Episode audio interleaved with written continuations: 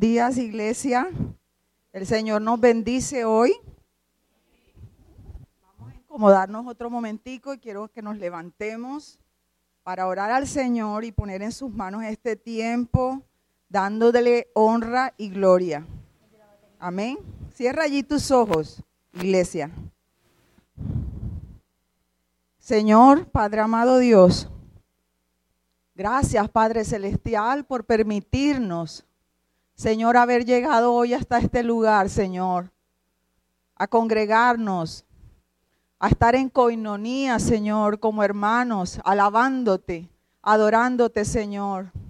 Gracias, Padre Celestial, por todo lo que has hecho, por tu misericordia esta semana, Señor, por tus bendiciones, Señor, por tu favor, por tu compañía. Gracias, Padre Celestial. Venimos hoy tus hijos hoy, Señor, a escuchar tu voz, tu consejo, Padre amado Dios. Estamos aquí hoy, Señor, porque estamos sedientos de ti, Padre Celestial, porque te anhelamos en nuestro corazón, Señor. Por eso venimos hasta aquí, Señor, a compartir juntos el deleite de tu palabra, Padre Celestial.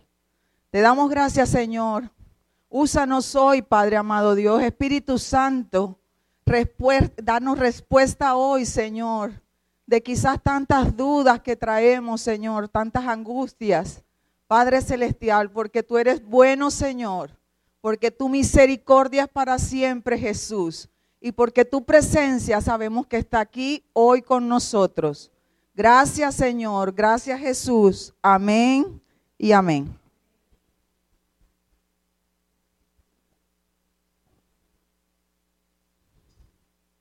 Bueno, iglesia, al Señor le plació este mes hablarle a morada de Dios a través de parábolas, ¿verdad?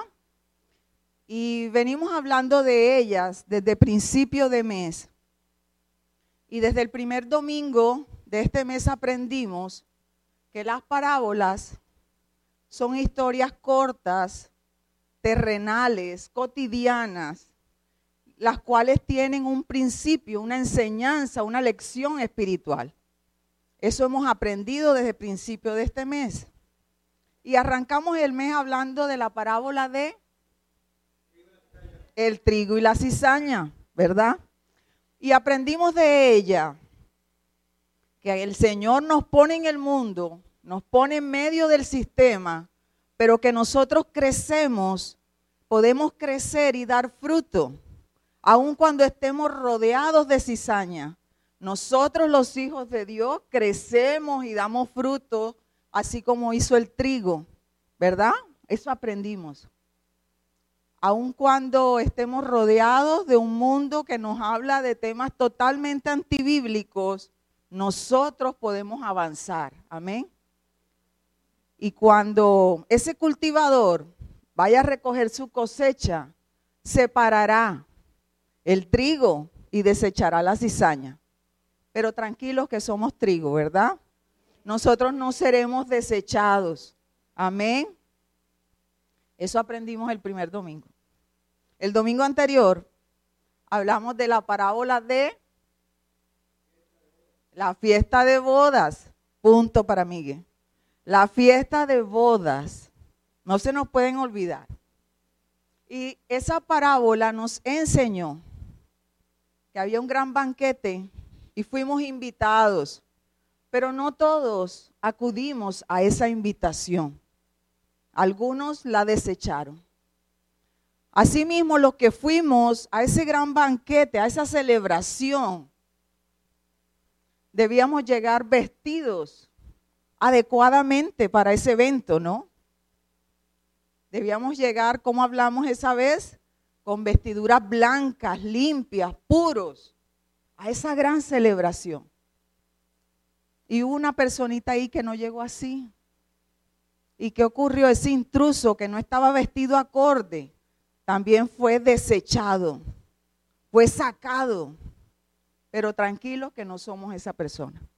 Nosotros somos de los que llegamos limpios, puros, con manos, ¿verdad? Eh, en pureza a esa celebración que el Señor nos invitó. Y hoy vamos a seguir con las parábolas. Y vamos a hablar de una parábola, que es la parábola de las diez vírgenes. Y esta parábola es una parábola de las más mencionadas en nuestros tiempos, porque esta parábola nos enseña, nos recalca que debemos estar preparados para la venida de Cristo. La palabra preparados la vamos a oír hoy muchas veces. Es la palabra clave hoy, preparados. Vamos a leer, y si me acompañan en Mateo 25, del 1 al 13.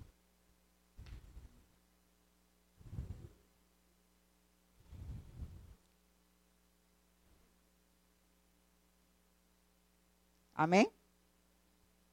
¿Estamos preparados? Amén.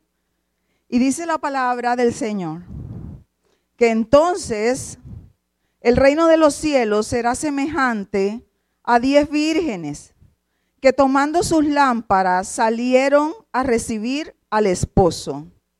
Cinco de ellas eran prudentes y cinco insensatas. Las insensatas, tomando sus lámparas, no tomaron consigo aceite, mas las prudentes tomaron aceite en sus vasijas juntamente con sus lámparas. Y tardándose el esposo, cabecearon todas. ¿Y qué pasó? Se durmieron. Y a la medianoche se oyó un clamor. Aquí viene el esposo, aquí viene el esposo salid a recibirle. Entonces todas aquellas vírgenes se levantaron y arreglaron sus lámparas. Y las insensatas dijeron a las prudentes, dadnos de vuestro aceite, porque nuestras lámparas se apagan. Mas las prudentes respondieron diciendo, para que no nos falte a nosotras y a vosotras, id más bien a los que venden y comprad para vosotras mismas. Pero mientras ellas iban a comprar, vino el esposo. Y las que estaban preparadas entraron con él a las bodas. ¿Y qué pasó? Se cerró la puerta. Se cerró la puerta. Después vinieron también las otras vírgenes diciendo, Señor, Señor, ábrenos, ábrenos. Mas él respondió y dijo, de cierto os digo que no os conozco. Velad pues, porque no sabéis el día ni la hora en que el Hijo del Hombre ha de venir. Amén. Amén. Las parábolas ya sabemos que son citas cotidianas, historias cotidianas. Pero las parábolas que daba Jesús fueron enseñadas para que las pudiéramos poner en práctica. De nada vale que no sepamos la historia si no vivimos el principio en nuestras vidas, porque entonces la historia pierde su razón de ser. ¿Sí? Entonces es bien importante la historia que pase a un segundo plano y hoy podamos entender la lección que el Señor nos quiere enseñar a través de ella. Amén. Y antes de arrancar, es importante que sepamos que eh, esta historia es de una boda. ¿Qué ocurrían las bodas judías en ese momento? ¿Cómo se daban las bodas? Y resulta que los judíos tenían unas tradiciones muy particulares. Las bodas, para llegar a ese momento, desde chiquis, desde que estaban niños, los papás decidían quién se casaba con quién. Mi hijo se va a casar con tu hija. Era decidido desde que estaban chiquis, bebés, chicos. En ese momento de esa decisión, en ese caminar, pues ya los niños sabían, yo me voy a casar contigo, y empezaban a mirarse ya de manera distinta, ¿no? Quizás por eso de pronto no llegaban al, matrimonio aún sin, sin tener cierto aprecio o amor uno por el otro, porque ya se sabía quién se iba a casar. En ese tiempo se podían retractar de ese compromiso. Había una segunda etapa, que era la etapa del desposorio. Ya ahí se daba una ceremonia, ya ahí había un compromiso, ya era de mucha responsabilidad y solo podría retractarse a través de carta de divorcio. O sea, ya en ese momento eran catalogados esposos, pero aún no convivían, aún no habían relaciones, ¿sí? Entre la pareja. Si recuerdan, esa era la etapa en la que estaba María y José cuando el ángel les anunció, ¿verdad? Era estaban desposados, dice la palabra. Esa segunda etapa del desposorio es una etapa bien importante y hermosa en la tradición judía. Duraba aproximadamente un año. Y durante ese año el esposo se dedicaba a preparar preparar, lo volvemos a decir hoy, preparar.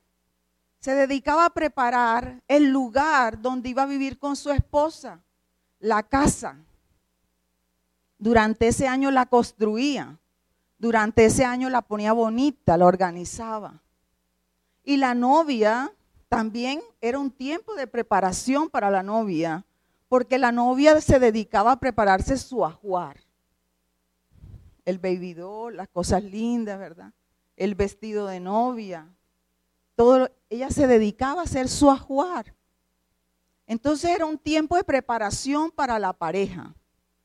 Luego de eso ya venía la boda, que es el espacio donde vamos el contexto de esta historia. Y en ese tiempo de boda, cuando ya estaba lista la casa, el novio venía a buscar a la novia para llevarla a ese sitio. No se sabía en qué momento era. No se sabía si llegaba de día, si era al mediodía, si era en la noche. Así que la novia debía estar lista, preparada y expectante a la llegada del novio. Y vamos a arrancar ahí ya teniendo ese contexto, ¿sí? Entonces estamos ahí y dice el Señor, Jesús, entonces, el versículo 1, el reino de los cielos será semejante a quién? A diez vírgenes. Y el Señor dice, el reino de los cielos será. Ese verbo está en tiempo futuro. Será, ¿verdad? Nos está diciendo lo por venir, lo que va a ocurrir. Nos está anticipando ¿sabes qué? El, reino de los cielos va a ser, va a ocurrir semejante, y cuando dice semejante está haciendo el comparativo, ¿con quién? Con diez vírgenes. ¿Y quiénes eran esas diez vírgenes? Eran las amigas de la novia, solteras, doncellas que no conocían varón, puras, que acompañaban a la novia en, el tiempo previo a la llegada del novio. La acompañaban a ponerse bonita, el cabello, el maquillaje, el vestido, que el zapato, todo lo que hacemos en ese tiempo de preparación de boda. Estas diez vírgenes que dice el Señor son lo que hoy llamamos las damas de honor las damas de honor en una boda occidental, en una boda de nuestras costumbres. Y estaban allí estas diez vírgenes, dice la, la parábola, y dice que tomando sus lámparas, ¿qué hicieron? ¿Cómo? Salieron a recibir al novio. Ya estaban listas, ya la novia estaba lista, estaba todo en orden, estaban preparadas tomaron sus lámparas y salieron a recibir al novio, a esperar que llegara. Esta parábola está llena de simbología y la empezamos a ver allí. Las vírgenes somos la iglesia que está a la espera del Señor, de su segunda venida, preparándonos, organizándonos para recibirle el esposo que va a llegar es Jesús, a quien estamos esperando. Y dice que las vírgenes tenían lámparas. Las lámparas las asociamos siempre a la luz, ¿verdad? Porque nosotros los creyentes somos luz en medio de un mundo, en medio de un sistema, en medio de una sociedad. Alumbramos. Y esto nos dice que estas vírgenes eran creyentes en la iglesia que estaban esperando la venida de Dios. Y tenían sus lámparas, estaban listas a que el novio, a que Jesús llegara. ¿Vamos bien ahí? Perfecto. Pero miren lo que viene en el versículo 2. Nos dice el Señor, un momentico, esas diez vírgenes, de esas diez, cinco eran como prudentes y cinco eran insensatas, insensatas.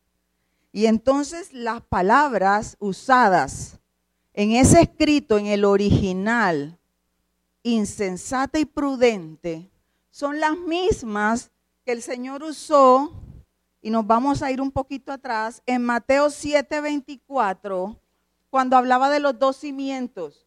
Exactamente son las mismas palabras usadas para hacer los dos grupos de vírgenes, las insensatas y las prudentes, son las mismas que nos aparecen en Mateo 7:24, donde nos habla de los dos cimientos.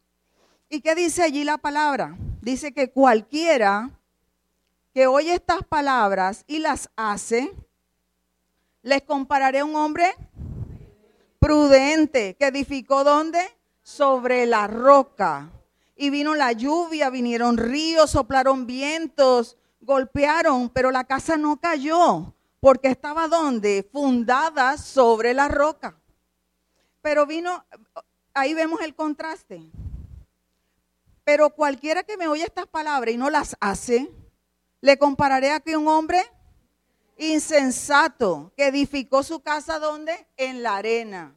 Y entonces vino la lluvia, vinieron ríos, soplaron vientos y dieron con ímpetu sobre la casa. ¿Y la casa qué pasó? Se cayó, se cayó y fue grande su ruina.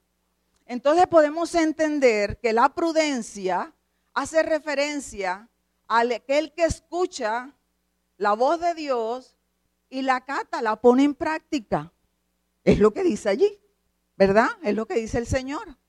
Pero el que la escucha y no la pone, no la usa, no la pone en práctica, es un insensato. Por eso su casa cayó. Y buscando qué significaba prudente, me coincide perfectamente con esto. Porque dice el diccionario que es una persona que actúa con precaución para evitar posibles daños, dificultades, males e inconvenientes. Esa es una persona prudente. Es una persona sensata, inteligente, prevenida. En contraste, el insensato, persona necia, imprudente, alocada, irresponsable, inmadura, que no tiene sentido común. ¿Cuál de las dos somos? ¿Cuál de las dos somos? Prudente, claro. ¿Cómo no? ¿Cómo no? Volvemos a Mateo 25 y entonces vemos que aquí están, el Señor nos divide en dos, las prudentes y las insensatas. ¿Verdad?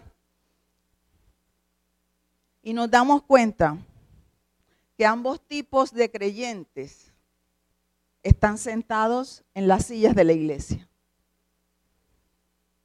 Ambos tipos de creyentes estamos sentados en las sillas de la iglesia, tanto el imprudente como el insensato. Porque el insensato está viviendo una vida descuidada.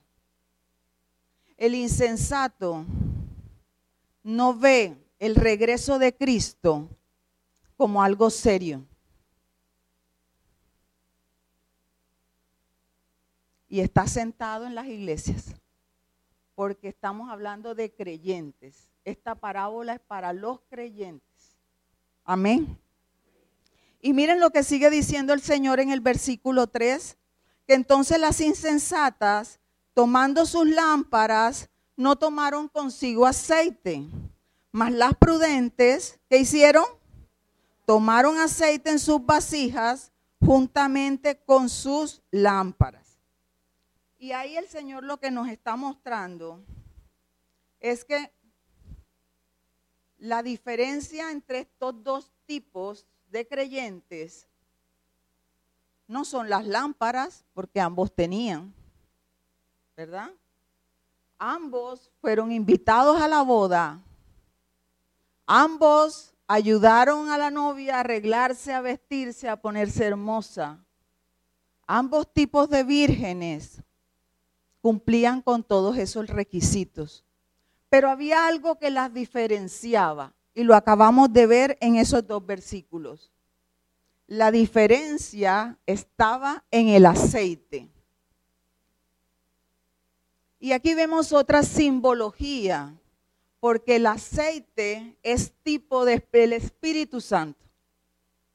Entonces podemos darnos cuenta que las insensatas cogieron sus lámparas con aceite, pero las prudentes que tenían aceite en la lámpara, pero adicional llevaron una vasija de repuesto para llenar la lámpara cuando el aceite que tuviera se acabara.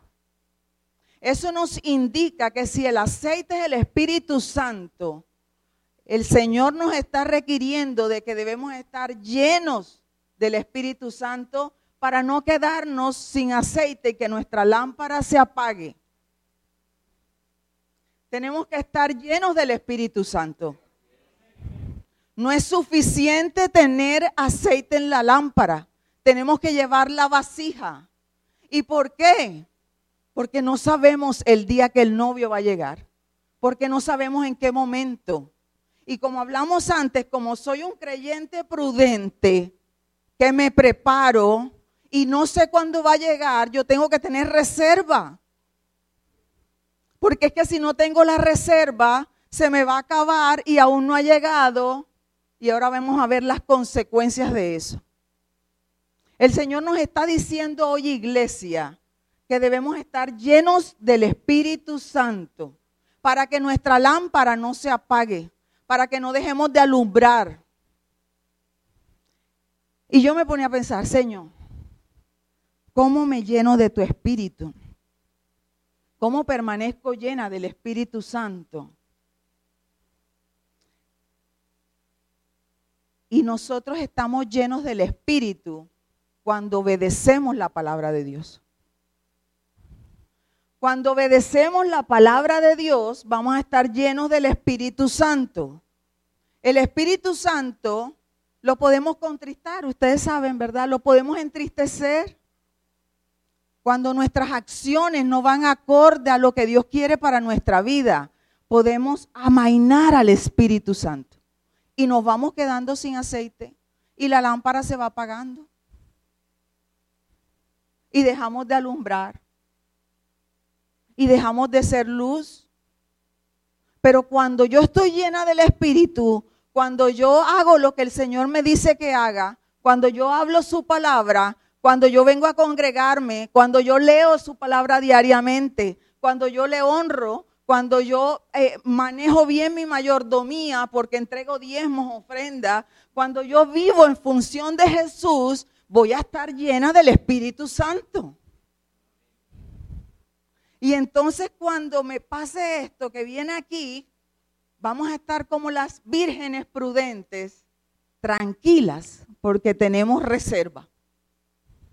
Hay suficiente reserva en mi vida para no quedarme sin gasolina, sin combustible, cuando venga Jesús, voy a estar preparada. ¿Estamos preparados, iglesia? ¿Estamos preparados? ¿Hay suficiente combustible, suficiente aceite en tu lámpara? Porque es muy fácil que las situaciones de la vida, que lo que nos ocurra, nos haga que la lámpara maine y baje el, aceite. Ocurren muchas situaciones que nos llevan a perder aceite. Se nos hace una piterita, como dice, ¿verdad? un huequito y por ahí se va saliendo. Y nosotros permitimos esos huequitos. Cuando dejamos de, ya no oro, ya no me congrego, lo veo por, por prefiero quedarme en casa. Ya no hablo de la palabra de Dios. Ya no lo anhelo en mi corazón. Ya no lo busco, ¿verdad? Ya no hay ese, esa sed. Y entonces empieza a mainar. Empieza a quedarse, empieza a salirse la amiguita aceite que ya había. Y dice allí, en el versículo 5, que el esposo que se tardaba. El esposo se tardaba. ¿Y qué pasó?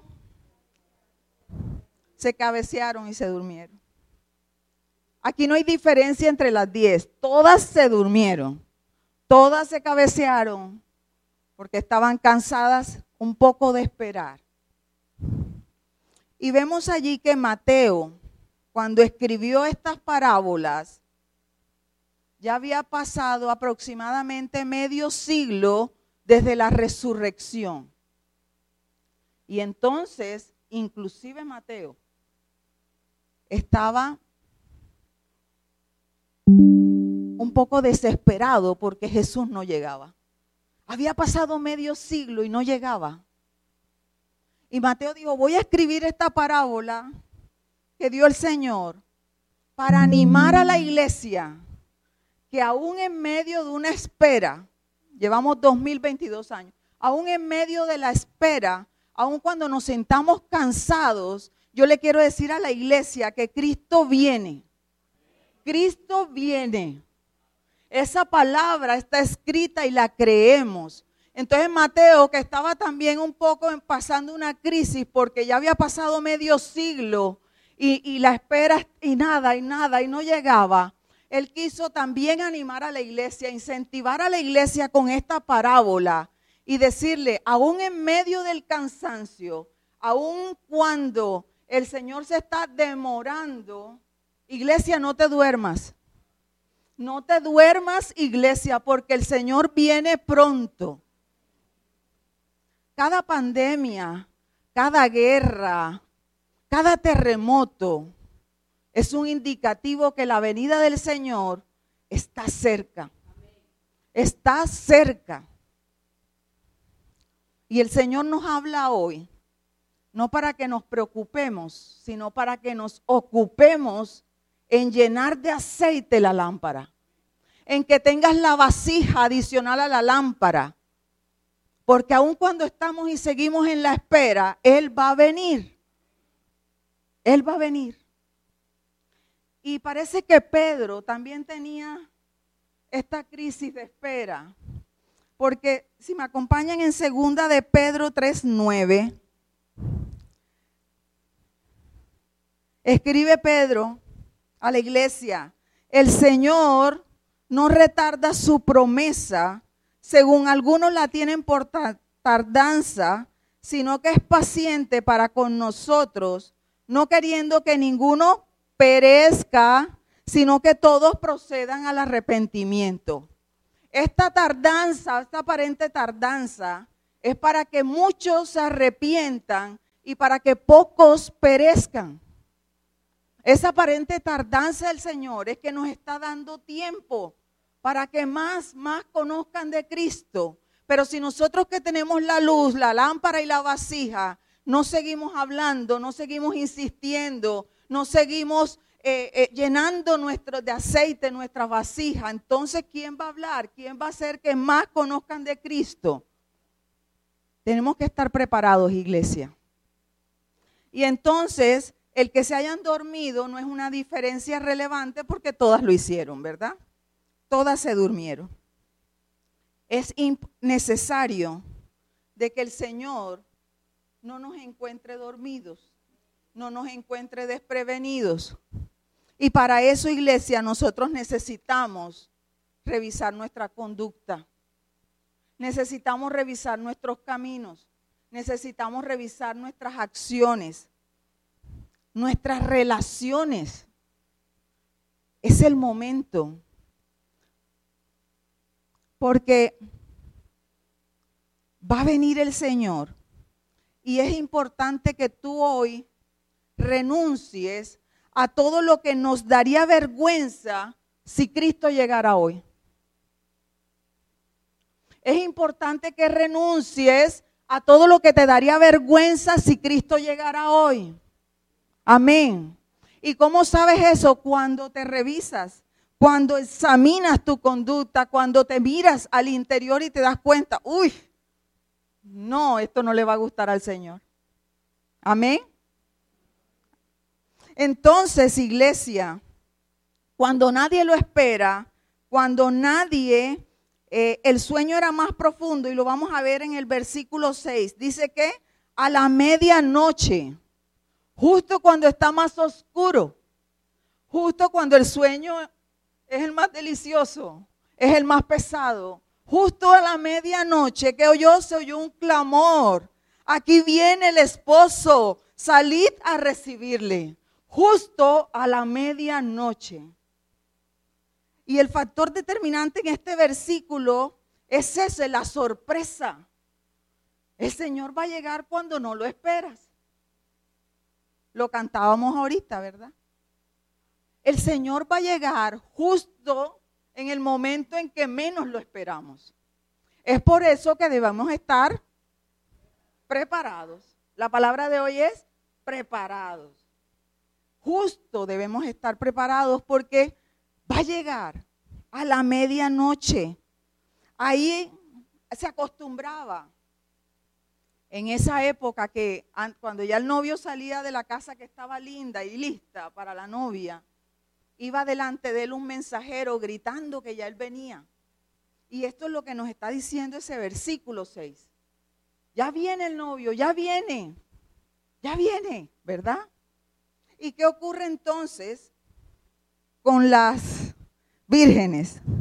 Dice el versículo 7 que entonces todas aquellas vírgenes que hicieron se levantaron. Estaban dormidas, ¿verdad? Estaban cansadas, dormidas, se quedaron dormidas, se levantaron cuando oyeron el clamor y arreglaron sus lámparas. Pero las insensatas dijeron a las prudentes, ¿qué les dijeron? Danos de nuestro aceite para que no nos quede. Porque nuestras lámparas se apagan. Se esperaron tanto que ya el aceite disminuyó y ya se estaban apagando las lamparitas. Pero mira lo que les dicen las prudentes.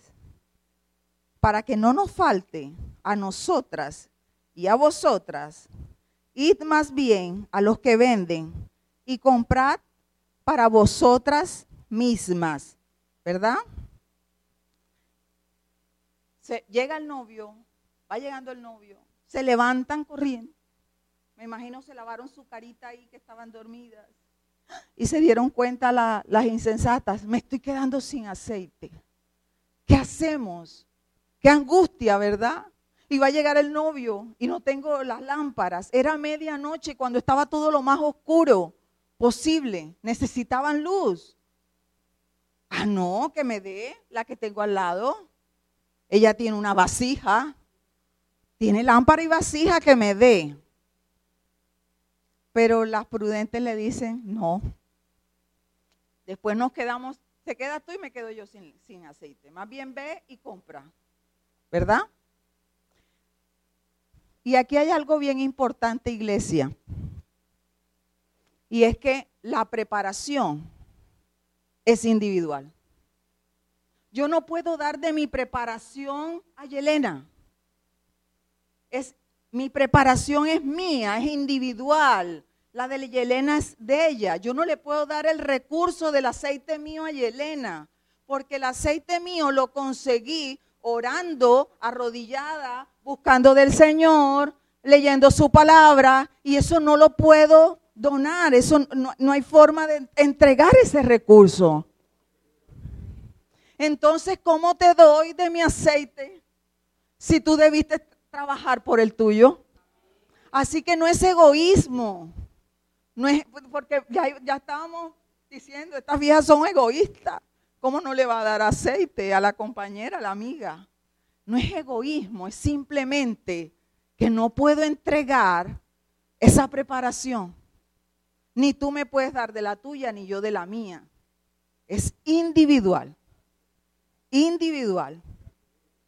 Y entonces, estas mujeres desesperadas, al ver que ya se les estaba apagando la lámpara, tuvieron que salir a buscar. ¿Verdad? Esa reserva de aceite que no podemos compartir, pero podemos hacer algo. Y es que nosotros podemos ayudar, animar a otros a aumentar su nivel de aceite. Eso sí lo podemos hacer. Yo puedo animar a mi amiga, a la que tengo al lado, a mi esposo, a mi papá, a mi mamá, a que su nivel de aceite suba. ¿Estamos haciendo eso por el prójimo? Porque no le puedo entregar del mío, pero sí puedo ayudarle a que el suyo crezca, a que consiga su vasija, a que esté preparado. Y eso lo podemos ver si me acompañas en Hebreos 10, del 24 al 25. Dice la palabra que considere, considerémonos unos a otros para estimularnos al amor y a las buenas obras. ¿Cómo? no dejando de congregarnos como algunos tienen por costumbre, sino exhortándonos y tanto más cuando veis que aquel día se acerca. ¿Y ese día se acerca? Sí, sí. Entonces no puedo darte de mi aceite, Juan, pero puedo animarte. Por eso el martes te estoy llamando, Juan, vamos a reunirnos a escuchar, a leer la palabra, ¿verdad? puedo animar a otros podemos animar a otros, impulsar a otros. Amén. Y entonces vamos a seguir la historia. Dice el versículo 10 que mientras ellas iban a comprar, ¿qué pasó? Vino el esposo. Vino el esposo. Y las que estaban preparadas entraron con él a la boda. ¿Y qué pasó? se cerró la puerta, se cerró la puerta. Y aquí vemos otra simbología de esta parábola, porque la llegada del esposo es símbolo de la venida de Cristo y el cierre de la puerta es el juicio final. Iglesia, se va a cerrar la puerta. ¿Y dónde te va a coger el Señor? comprando el aceite o lista, preparada con lámpara y vasija. ¿Cómo nos va a encontrar la venida del Señor, iglesia? ¿Cómo nos va a encontrar? No podemos imaginar la angustia de estas vírgenes, ¿verdad? Porque mire que dice allí que cuando dice que unos entraron a las bodas, las que estaban preparadas, se cerró la puerta Después vinieron las otras y diciendo, Señor, Señor, ábrenos, ábrenos. Pero ya la puerta estaba cerrada. Y cuando la puerta se cierra, no hay forma de abrirla. El Dios que es de misericordia, de amor, cuando cierra la puerta, ¿viste? recordemos lo que decía allá Pedro, estamos esperando que más todavía se arrepientan, pero ya llega un momento en que la puerta se va a cerrar y no hay forma de abrirla para seguridad del que está dentro y para angustia del que se quedó afuera. Entonces estas chicas que se fueron a comprar empezaron a gritar, gritos desgarradores, ábrenos, ábrenos pero ya no había forma, ¿verdad? Ya era en vano, la puerta se cerró, nadie podía entrar. Así como ocurrió cuando Noé, Dios cerró la puerta del arca. y nadie más pudo entrar. Y luego nadie pudo abrir. Nos enseña este versículo, iglesia, que hay un tiempo para el arrepentimiento. Pero también va a llegar un momento en que el arrepentirse, escuchen, va a ser demasiado tarde. Arrepentirse va a ser demasiado tarde. El Señor nos ha dado tiempo, tiempo, tiempo. Arrepiéntete, arrepiéntete, busca. Eh, eh, haz las cosas como Dios quiere. Pero va a llegar un momento en que la puerta se cierra y ya no va a ser el tiempo de arrepentirse. Porque ya el tiempo de arrepentirse pasó. Y ahí será el lloro y el crujir de dientes. Cuando llegue el esposo, no es el tiempo de salir a comprar corriendo el aceite. Cuando llegue el esposo, tenemos que estar listas o listos. Ya no va a haber chance. Cuando el esposo llega, es tarde para pedir prestado aceite. Cuando el esposo llega, es tarde para depender de nuestro prójimo. Cuando el esposo llegue es tarde para pedir oración. Cuando el esposo llegue es tarde para prepararse. Cuando la puerta se cierra es tarde para pedir misericordia, iglesia. No importa cuánto lloremos y supliquemos, no se va a abrir. No se va a abrir. La llegada del esposo Miren lo que viene allí. Cuando ellas lloran, gritan, piden que les abran, ábrenos Señor, ábrenos. ¿Qué les responde el Señor? No os conozco. Qué palabra tan dura. No te conozco. Ay, que es que yo soy. Acuérdate, yo era la que predicaba allá cuando el pastor me pone. No te conozco. Es que yo era la que sacaba de. No te conozco. No estabas listo, no estabas preparado justo en el momento en que el novio llegó y quedaste fuera. Entonces, ese no te conozco, esa palabra tan dura de parte del Señor, es, se da porque el descuido de nosotros como cristianos al no estar preparados, nos descuidamos. Y no es que esta parábola nos esté diciendo que nosotros tenemos que estar todo el tiempo en las cosas del Señor, o sea, que no podemos tener un pasatiempo, que no podemos hacer otras actividades. No, lo que pasa es que muy fácilmente te puedes descuidar. Muy fácilmente te puedes salir de la vía correcta. Es muy fácil que resbalemos. ¿Cómo fue la palabra que la pastora? Que nos deslicemos. Me pareció tan lindo esa, para los que vinieron a la reunión de obreros, ¿verdad? Hablamos del deslizarnos. Ese barco que se va alejando del puerto, que puso aún cuando puso el ancla, el, mar, la ola, se lo va deslizando una amiguita, una amiguita, y cuando se dio cuenta ya estaba casi a la mediados de...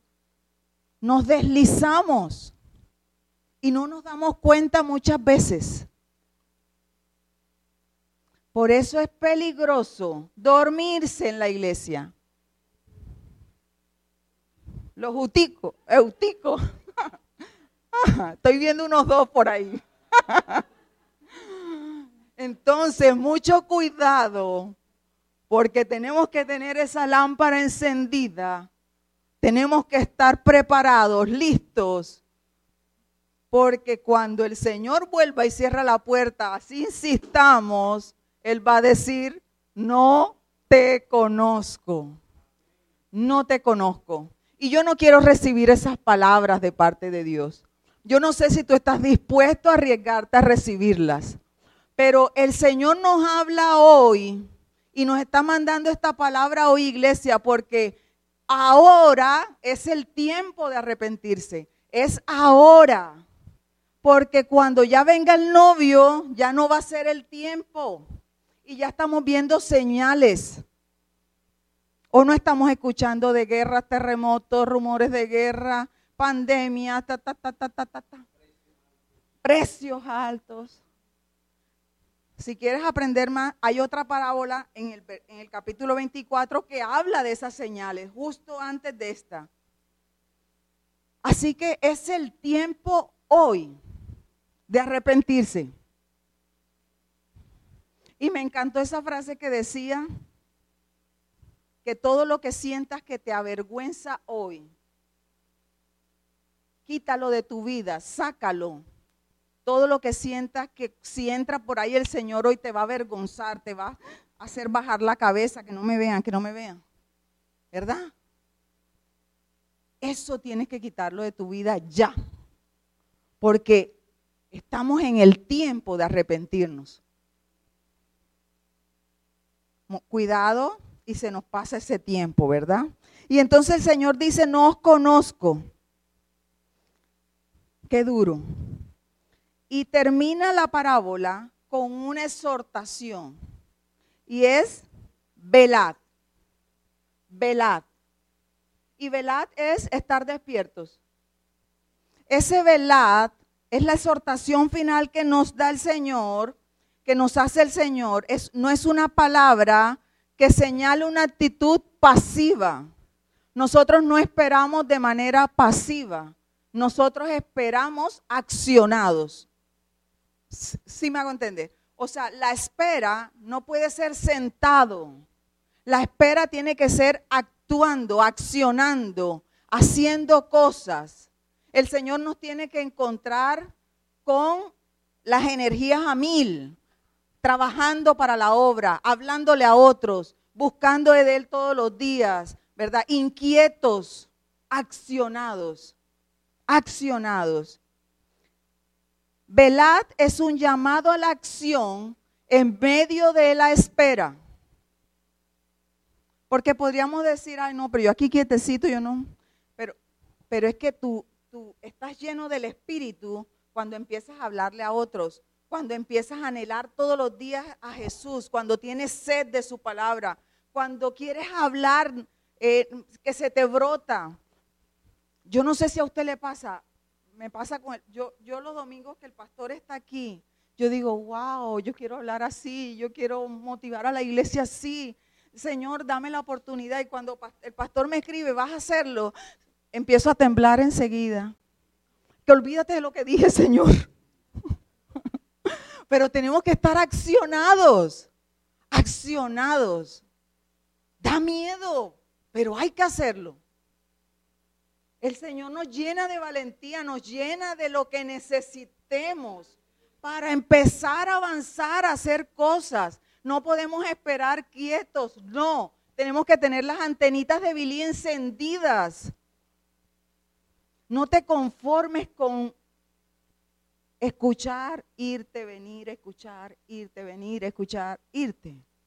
Hay tanto por hacer en nuestra iglesia inclusive aquí adentro con los que estamos aquí, imagínense si más con los que están fuera. Hay mucho por hacer. El Señor está esperando que lo hagas, que yo lo haga. Necesitamos accionarnos en esa espera, iglesia. Y entonces, eh, la exhortación final que nos hace el Señor a velad, y velad es también permanecer fieles a Cristo Iglesia, mantengamos nuestras lámparas encendidas, traigamos el aceite de reserva en nuestra vasija. Tener aceite es estar llenos del Espíritu Santo, trabajar fielmente para la obra, practicar la buena mayordomía, ser generosos con, los, con las otras personas que tienen necesidad, obedecer las enseñanzas de Jesús. Hay tanto por hacer, iglesia. Hay tanto por hacer, pero si el Señor nos dice que es muy fácil desenfocarnos, no permitas, no lo permitas. O sea, es muy fácil salirte del, del, ánimo, de, las, de, la, de esa pasión, de esas ganas, de ese deseo. Es muy fácil. Uno creyera que no es tan fácil que el aceite mengüe, pero es fácil. Y muchas veces, como dijimos, nos deslizamos y no nos damos cuenta. Y no, empezamos a permitir cosas en nuestra vida que el Señor no le gusta. Así que prepárate, iglesia, porque el novio regresará. El novio va a llegar. Esta parábola no es para que te preocupes, es para que te ocupes. El Señor nos está diciendo hoy, ocúpate. Que tu agenda esté tan saturada por el servicio al Señor que no tengas tiempo de nada. Pero si tienes mucho tiempo para ver televisión, preocúpate. Si te ves todas las series de Netflix en un día, preocúpate. Preocúpate. ¿En qué estamos ocupando nuestro tiempo? Qué pena, sí, sí. no era mi intención. Pero de verdad, o sea, ¿qué estás haciendo con tu tiempo hoy? Y, y, el Señor me confrontaba, me encanta la televisión, me encanta estar en casa en pijama todo el día viendo televisión, pero de verdad el Señor me confrontaba con eso, ocúpate, que tus días estén con la agenda llena. Mejor es decir, ay Dios mío, no tengo tiempo para más nada la reunión, esto, ¿verdad? Así que iglesia, no eches esta lección que el Señor nos da hoy, como siempre les digo, cuando salgas de aquí no la tires en la basura que está allá afuera. Necesitamos ponerla en funcionamiento, porque así como dijimos al principio, que la historia la podemos saber, pero que si no la vivimos, esa historia pierde totalmente la razón de ser por la cual el Señor la puso allí. Tenemos que vivirla. Que el Señor de verdad cuando venga nos encuentre con nuestro aceite a tope. Que no le cae una gotica más. Llenamos el tanque. Está full. ¿Mm? Que nos encuentre el Señor. Amén. Así que cierra allí tus ojos. Señor Jesús, Padre amado Dios, hoy te damos gracias, Señor, por tu palabra, porque has tocado corazones, Señor. Estoy segura que sí. Estoy segura, Señor, que has hablado a la vida de cada uno de nosotros hoy, Señor. Estoy segura, Señor, que nos has inquietado. Estoy segura, oh Dios, que esta palabra que hoy teníamos para morada de Dios, Señor, es porque tú quieres que nos salvemos todos, Señor Jesús. Que en tu venida estemos todos listos, preparados, con nuestras vasijas llenas. Estoy segura, Señor, que todavía en esta espera que vivimos, que muchos cuestionan quizás, de las que muchos se burlan. Los cristianos, mira, todavía esperando. 2022 años y siguen esperando. Pero nosotros nos aferramos a tu palabra, Señor. Esa palabra que creemos, la que tú dejaste escrita y que dice que volverás. Volverás por tu iglesia, por una iglesia santa, sin mancha, pura.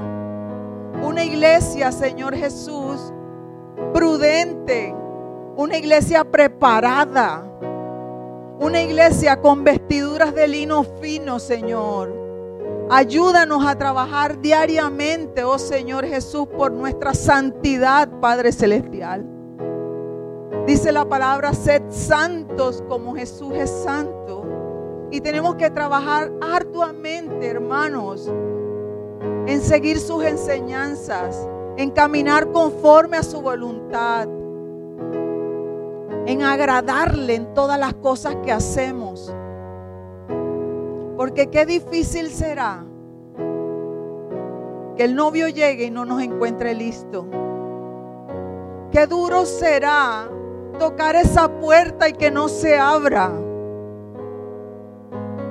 Qué duro será para nosotros, Señor Jesús, no estar contigo, no entrar contigo a esa celebración, a esa boda. Padre Celestial, oh Señor, que podamos hoy reorganizar nuestros caminos, bendito Dios.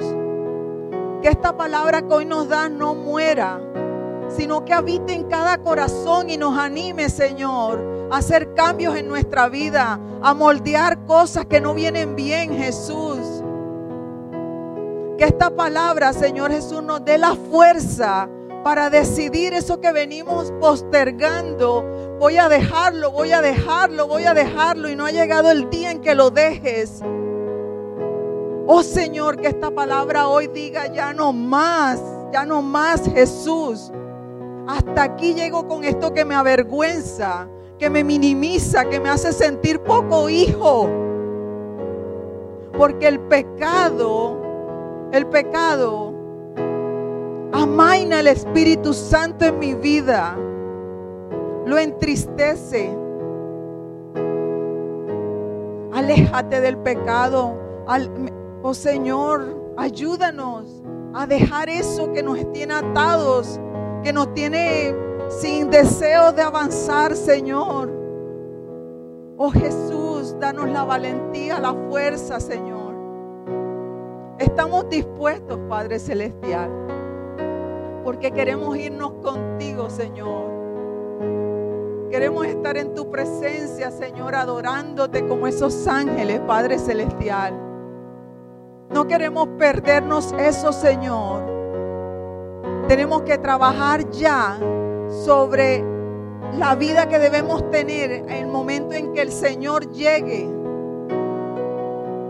Tenemos que empezar a trabajar ya. El momento es ahora. Es ya, no es mañana. Porque el Señor va a llegar a la medianoche. Cuando menos lo esperas. Cuando esté más oscuro. Y vamos a necesitar lámparas, aceite vamos a tener que estar encendidos, por, apasionados por sus cosas, Señor. Así que Dios anima a la iglesia, Señor. Así como nos enseñó el libro de Hebreos, Padre, ayúdanos a animarnos unos a otros. Porque no estamos exentos de que situaciones de la vida nos bajen la batería. Pero cuando tenemos gente a nuestro lado que nos ayuda a avanzar, que nos anima, que, que, es nuestro, nuestro aupero allí, vamos, tú puedes, tú puedes, sí puedes salir, vamos a orar, vamos a clamar, vamos a arrodillarnos juntos. Cuando eso hacemos unos por otros, tenlo por seguro que vamos a poder salir adelante. El Señor hoy, iglesia morada de Dios, nos quiere preparados nos quiere preparados. El tiempo es ahora, porque Cristo viene. Amén.